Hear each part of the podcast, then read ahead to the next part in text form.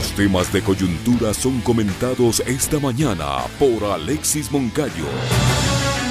Reflexión y análisis sobre lo que pasa en nuestra política, economía, justicia y otros temas de interés nacional.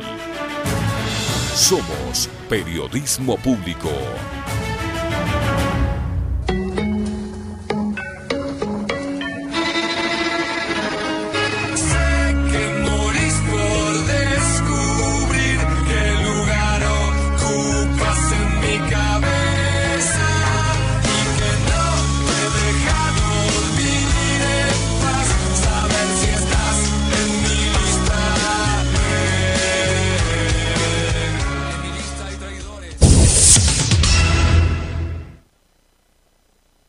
Miércoles 14 de diciembre del año 2022. Mitad de mes prácticamente. Saludamos a nuestro compañero Alexis Moncayo para el comentario. Alexis, ¿qué tal? ¿Cómo le va? Bienvenido. Hola, profe, qué gusto, buenos días. Un saludo cordial absolutamente a todos ustedes que están ya acompañándonos aquí en eh, Punto Noticias, en el segmento de la opinión. Em, placer, como siempre, estar en contacto con todas y todos ustedes. Recuerden que en FM nos pueden escuchar en 95.3 y 94.5 y a todos quienes lo están haciendo a través de este sistema de la frecuencia modulada en todo el territorio de la provincia de Pichincha y hasta los rincones a donde llegamos, en Manabí, en Esmeraldas, en Santo Domingo, en Cotopaxi y en Imbabura, pues eh, nuestro abrazo y nuestro cariño de siempre, ¿no? Para todos ustedes. Y lo propio para quienes están ya conectados con nosotros eh, a través de la señal vía streaming que generamos en nuestros eh, portales digitales y canales de redes sociales. Estamos, recuerden, en YouTube, en nuestro eh, nuevo canal que es Radio Pichincha Multimedia. Les invitamos de paso a que se sigan suscribiendo a este nuevo canal. Ahí van a tener ustedes acceso a los eh, programas en vivo, los noticieros, las transmisiones que solemos hacer de todo evento que hace noticia en este país. Y también ahí van a encontrar el repositorio de las entrevistas, por ejemplo, si usted no tuvo la oportunidad de ver las de ayer o las de la semana anterior, puede verlas, ¿no? Y hay algunas que están muy interesantes siempre y que resulta, eh, bueno, si quienes lo han hecho también pueden volver a verlas y si no, pueden buscarlas en nuestro nuevo canal de YouTube. Gracias a todos quienes están ya de igual manera conectados a través de la transmisión en nuestra fanpage en, Facebook. Ahí nos pueden encontrar como Radio, Radio Pichincha. Igual que en todas las redes sociales, ¿no? No hay a dónde perderse. Así que muchas gracias por, por estar eh, siempre pendientes de nuestras transmisiones. Julio Dávila Izquierdo, por ejemplo, nos reporta sintonía y nos saluda desde Santiago de Chile. Un abrazo, querido Julio. Desde Carchi, Ricardo Suárez. Eh, esta semana hemos tenido bastante reporte desde el norte del país, ¿no? Eh, Carchi, Tulcán, que son rincones de la patria que, son tan lindos y que están en eh, la frontera norte. Desde Manabí, Orlando Mesa, también un fuerte abrazo, Orlando. Mariana Chica desde Lago Agrio, qué belleza, en la provincia de Sucumbíos. Desde Loja, Silvia Sarmiento también nos manda saludos y le enviamos nosotros también, querida Silvia, nuestro abrazo y nuestro cariño para usted. Eh, también para quienes nos escriben desde Orezana y su y su ciudad del Coca. Aquí está Ángel Cambo, que también suele estar siempre pendiente de los espacios informativos de Radio Pichincha. Y así, un abrazo para absolutamente todas y todos ustedes. Vicente López desde Ambato nos escribe, también desde Ambato Miguel Cabrera. Un abrazo, estimado Miguel. Desde Guayaquil, Wilson Benavides también siempre pendiente de este espacio. Javier Cárdenas nos advierte que en Guayaquil hay mucho peligro por el tema de las vacunas y las amenazas a los negocios. Judy Mena desde el norte de la capital. Gracias a todos ustedes por estar siempre pendientes. Gustavo Guevara me dice Alexis, salúdale a mi papá, por favor. Patricio Guevara. Querido Patricio, Desde acá, desde los estudios de Radio Pichincha en Quito, para usted, mi cariño, mi abrazo, mi amistad, hasta Atacames, en la provincia de Esmeraldas. En Bahía de Caracas, María de Moreira. Desde el Carmen, Manabí, Angie Coveña. Desde los Estados Unidos, Romaldo Zarango. Y así para todas y todos. Por acá en el Facebook también tenemos quienes nos reportan sintonía. Desde Queens, en Nueva York, eh, Jorge nos saluda. En el Valle de los Chillos, María del Rosario. Desde Baños, Miguel Barrera.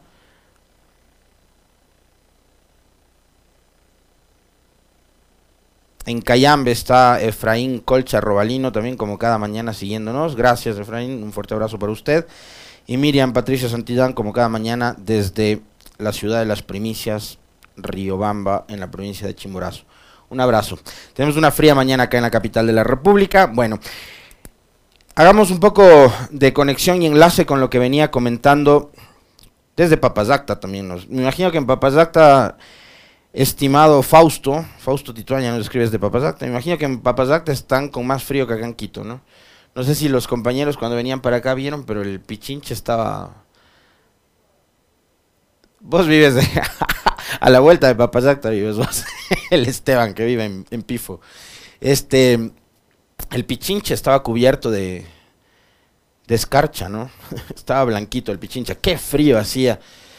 Y estos días se me ha dado por venir en, moto. Ya hoy me voy a ver el carro porque ya no soporto más el frío. Llovió toda la noche y madrugada acá en la capital de la República. Fuerte lluvia. Em, así que toca abrigarse, ¿no? Porque no, no, no pinta que va a mejorar las condiciones del tiempo. Frío, mucho frío, mi querida Gloria, exactamente. Quito ha nevado, dice Gloria. sí, está, está el pichincha cubierto de blanco. Jackson Moreira nos dice, frío, vengan a Rusia. No. Un abrazo, querido Jackson, también reportándonos. Creo que desde... Eh, eh, Jackson es que nos describe desde Rostov, ¿no? Sí, sí, sí. Siempre nos describe desde Rostov. Qué, qué chévere, Jackson. Un abrazo para usted. Y qué, qué lindo que podamos estar en contacto a través de la señal de Radio Pichincha. Bien, hagamos conexión con lo que decía el profe, ¿no?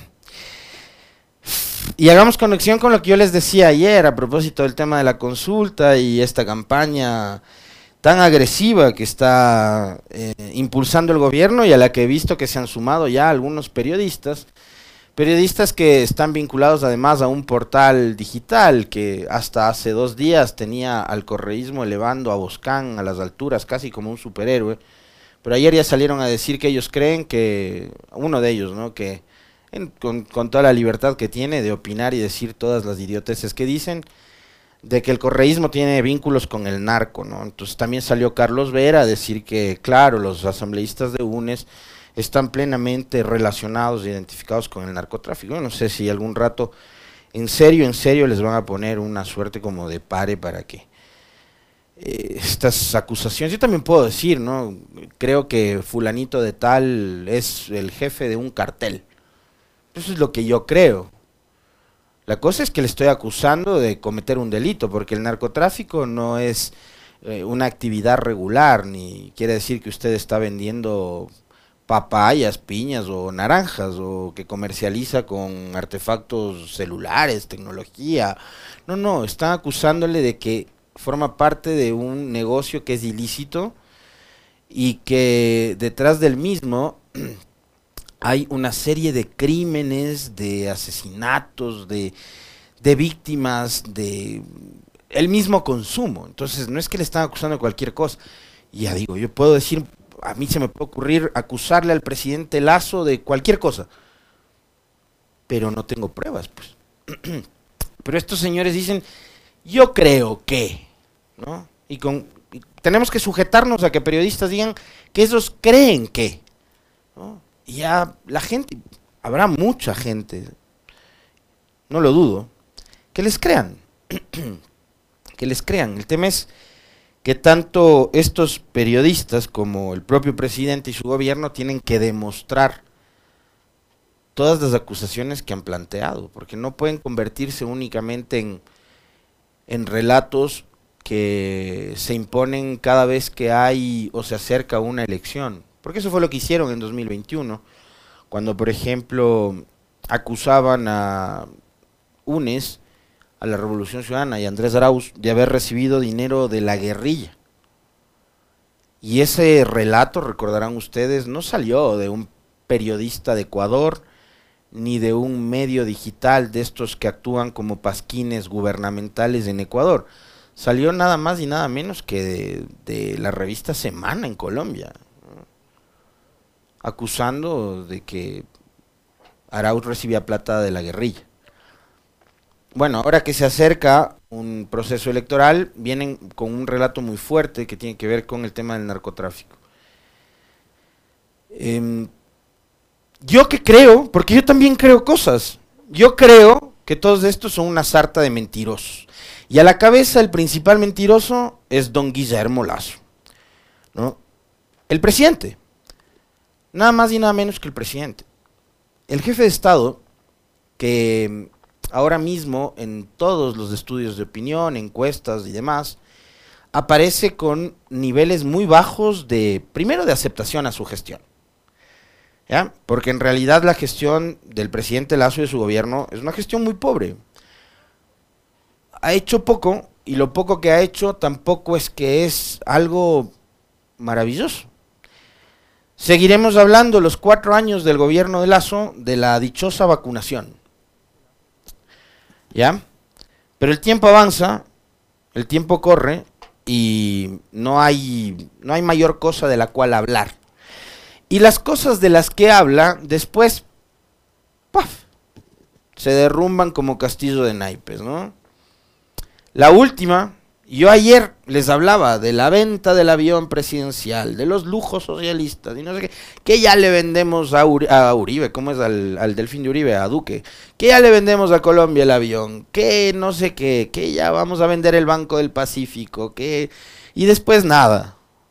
La última venta de humo, y que ustedes además recordarán, acá, acá nosotros no, no entrevistamos... Eh, ya, se acerca el fin de año, ¿no? Entonces ya, ya van a ver a todos estos que creen, que yo creo, ya, todos estos, cuando se acerca el fin de año, en diciembre, empiezan a entrevistar a esta gente que se dedica a la cartomancia, a leer la bola de cristal, a leer el café, al, no sé, el humo del tabaco y esas pendejadas, ¿no?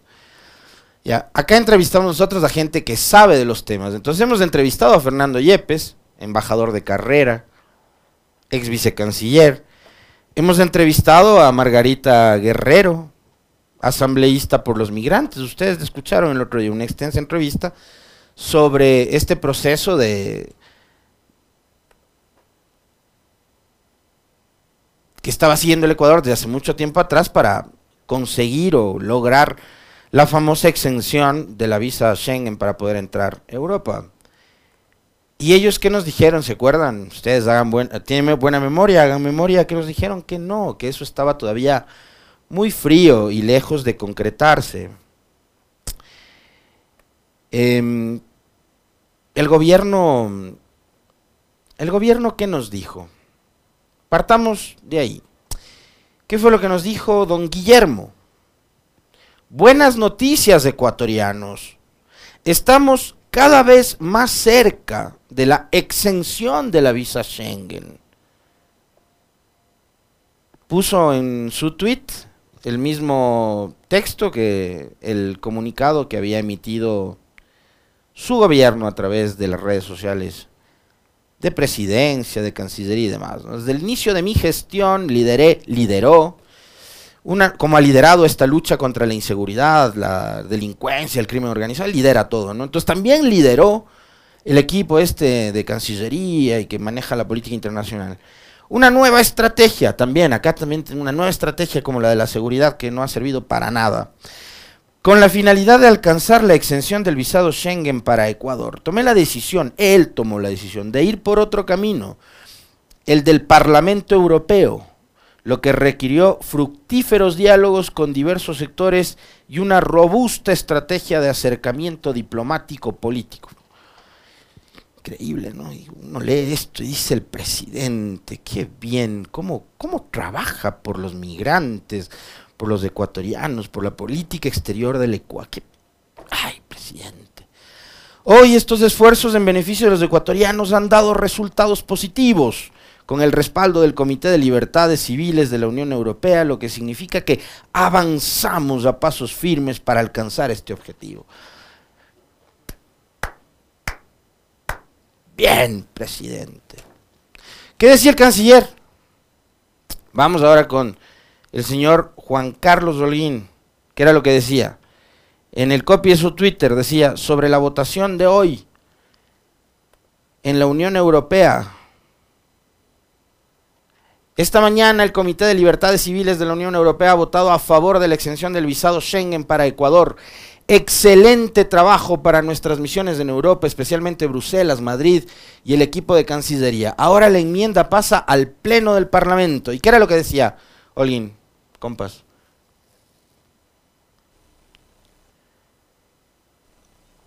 ¿No tenemos el video? Despiértate. Alonso. ¿Cómo están? Quiero detallarles un poco más eh, la buena noticia que recibimos esta mañana desde Europa. El Comité de Libertades Civiles de la Unión Europea, como ha sido público, aprobó ya la enmienda que recomienda la exención de la visa Schengen al Ecuador. Estamos muy contentos, puesto que fue un trabajo muy duro de algunas semanas y meses eh, el presidente Lazo tomó la decisión de ir por el camino político y haber alcanzado los 42 votos esta mañana es un gran primer paso, una gran noticia para que este texto ahora pase al Parlamento Europeo, donde en su pleno tendrá que ser votado. Eh, creemos que vamos a tener el apoyo mayoritario después de ver el día de hoy la votación para que el Pleno apruebe eh, el texto que será luego eh, discutido finalmente con el Consejo Europeo para que a nivel bilateral podamos implementar ya esta recomendación de la exención del visado Schengen. Es un gran primer paso, por primera vez concreto, con una votación concreta eh, dentro del Parlamento Europeo en una de sus comisiones y esperamos tener grandes noticias en las próximas semanas. Muy bien, pero mm, ¿Qué es lo que ha pasado en las últimas horas? En las últimas horas, las noticias no son pues, tan alentadoras y no son tan positivas como dijo el presidente que iban a ser gracias al trabajo que él ha liderado. Los titulares de los... No estoy hablando del titular de Radio Pichincha, porque van a decir, es que está radio correísta. Eh, titular de la DW, medio alemán. Ecuador no está listo para la exención de visados, dice la Unión Europea. La Comisión Europea cree que Ecuador no está listo para beneficiarse del régimen de exención de visados de la Unión Europea, dijo este martes la comisaria europea de Interior, eh, Ilva Johansson. Se ha hecho un progreso significativo, pero hay aún pasos importantes que se tienen que adoptar, dijo sobre Ecuador la autoridad, que además señaló que según la Comisión Europea, ni Ecuador ni Omán están listos para la liberalización de visados con la Unión Europea y por eso Bruselas no ha propuesto aún que se beneficien de ese régimen. En el caso de Ecuador hay una tasa de rechazo de visados muy alta y eso es un requisito que se tiene en cuenta al examinar ese procedimiento, indicó la comisaria. Precisó asimismo que aunque los legisladores tienen libertad para poner en la lista de exentos de visados a los países que consideren, incluso si no han sido examinados por la Comisión Europea, la mejor manera de proceder es tener una evaluación adecuada por parte de la Comisión, así como una propuesta formal y luego proceder a la adopción. Por su parte, el vicepresidente comunitario Margaritis eh, Chinas explicó en rueda de prensa que incluso si la Comisión de Libertades Civiles del Parlamento Europeo propusiera incluir Ecuador y Omán en el régimen de exención de visados, será la Comisión Europea la que tendrá que actuar desde el principio de la evaluación. La Unión Europea cuenta actualmente con un régimen de exención de visados en vigor con 61 terceros países, dos regiones administrativas especiales de China, eh, Hong Kong y Macao, y una autoridad territorial no reconocida como Estado por al menos un Estado miembro de la Unión Europea que es Taiwán. En virtud de este régimen, los ciudadanos de terceros países con pasaporte biométrico pueden entrar en el espacio Schengen para estancias de corta duración sin necesidad de visado. Lo primero que quería decirles es que, a pesar de que en uno de los portales de estos opasquines digitales que operan a favor del gobierno, ya le echaron la culpa a Correa. Dijeron que Europa, yo no, no, leí en ninguna parte de la nota de la DW que digan la Comisión Europea, por culpa de Correa, no, le, no, les, no les da la liberalización de la visa Schengen. Hay temas técnicos y ustedes los acaban de escuchar. Hay una tasa de rechazo de visados muy alto. Y yo les pregunto a ustedes, y me cuestiono esto también porque, y, ojalá podamos en los próximos días tener la posibilidad de contar en este espacio con... Eh, y ayer le tuvimos a, o antes de ayer a Marisabel Salvador, ¿no? Si hubiéramos sabido esto, le hubiéramos preguntado a la doctora. Pero si podemos tener, no sé, a Quinto Lucas, a Fernando Yepes o eh, a Esther Cuesta, asambleísta por los migrantes, sería buenísimo para conversar. Porque yo les pregunto, ¿será acaso que esta alta tasa de rechazo de visados tiene que ver con este nuevo fenómeno altísimo migratorio que está experimentando el país por la situación tan compleja que estamos viviendo económica y socialmente en Ecuador? ¿O será culpa del influjo psíquico? ¿No? Porque en serio, a mí, no sé si les pasa a ustedes, pero a mí ya me resulta eh, grosero la forma en la que juegan con la inteligencia de los ecuatorianos. Ahora, la culpa es de Correa también, de que no hayan liberalizado la concesión de las visas de estas, ¿no? Para ir a Europa. Pensar que, ¿cuándo, fue la noticia esta? Me, me, disculpan compañeros, voy a buscar la fecha. Fue el 1 de diciembre, no, no fue ni muy lejos, ¿no? Increíble, fue hace, hace dos semanas. Vendieron humo, diciendo que esto eran muy buenas noticias. Y en ese momento hubo periodistas que dijeron, apresúrense a comprar pasajes. ¿No? Siguiendo el relato este de la venta de humo de parte del gobierno. Y por eso les digo, a mí una de las cosas que más me, me genera justamente eso, mi querido Juan Carlos, gracias amigo por, por, por, ayudarme con, con, esta captura que les voy a pasar a la Meli y al, Esteban. Ahí están los periodistas que decían, recomendación, compren pasajes ahora, hoy, en este momento. Y alguien le preguntaba al periodista, Tocayo, pero seguro ya podemos viajar sin visa, eh, faltaba algo por aprobar. Y el periodista decía, es cuestión de días. Bueno, pasaron dos semanas y la Comisión Europea ha dicho, no, no, en Ecuador todavía no están en condiciones de... Y yo les, les quiero además em, incluir en esta discusión otro tema adicional, porque yo les hablo del, del, altísimo eh, nivel de migración que estamos teniendo en este momento, ecuatorianos que buscan irse a los Estados Unidos, por Centroamérica o por la vía que sea, y que también están tratando de irse a Europa, como pasó en el feriado bancario, que hubo destinos como Murcia en España o como Italia, donde trataron de irse nuestros compatriotas, ¿no es cierto?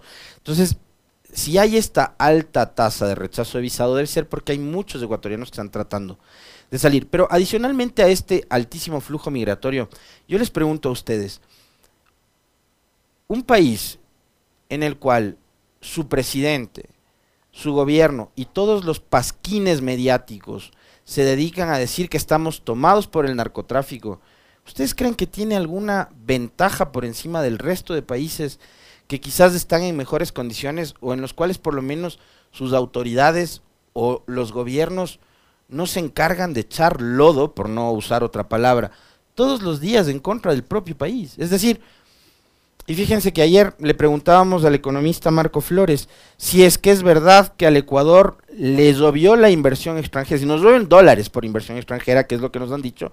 Y el economista Flores nos dijo, no, no, no, es mentira.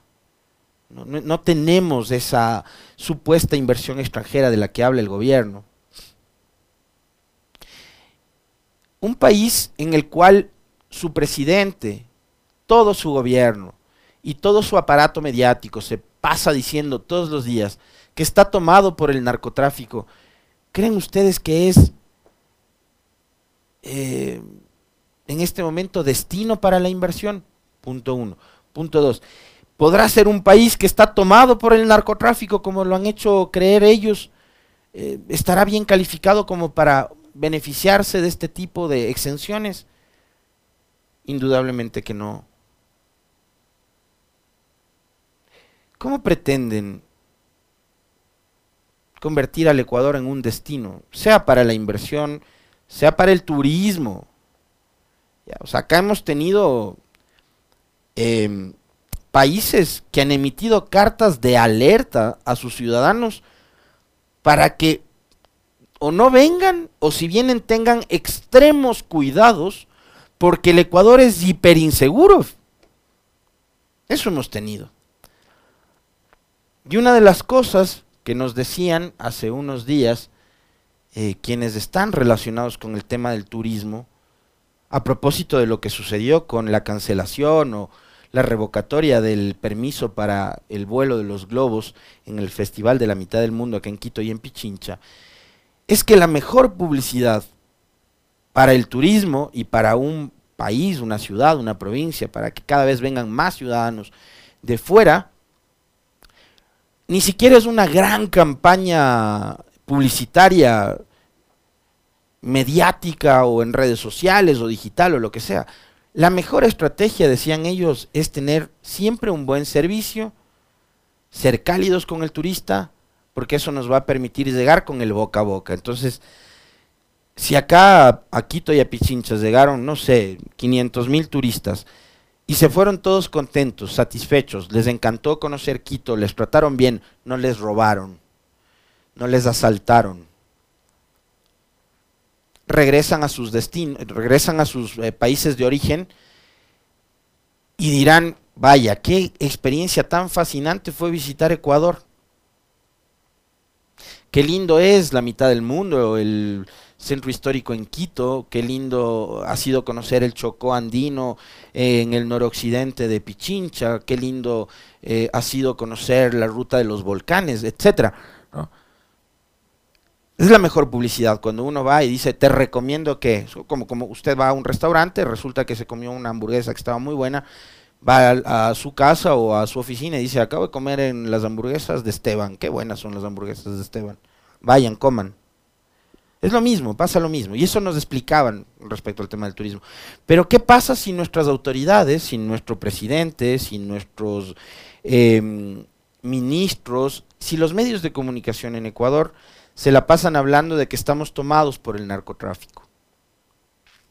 ¿Qué pasa también si es que las autoridades no hacen nada por resolver justamente esos problemas que tienen que ver con la inseguridad? y no somos precisamente el mejor destino. O sea, sumemos eso al tema de la crisis migratoria. Ahí les dejo yo esa duda. Eh, me he comido todo el tiempo hablando de esto. Eh, quería también comentar esta filtración de audios sobre el caso de María Belén Bernal. Nos ha quedado corto el tiempo y lo comentaremos más adelante porque estará hoy con nosotros Elizabeth Otavalo, la madre de María Belén, y con ella profundizaremos también esta revelación de audios. No los vamos a compartir obviamente eh, en este espacio, pero ustedes seguramente ya los habrán leído o los habrán escuchado en las redes sociales. Así que eso les, les anticipo. 7 con 34, un abrazo, profe.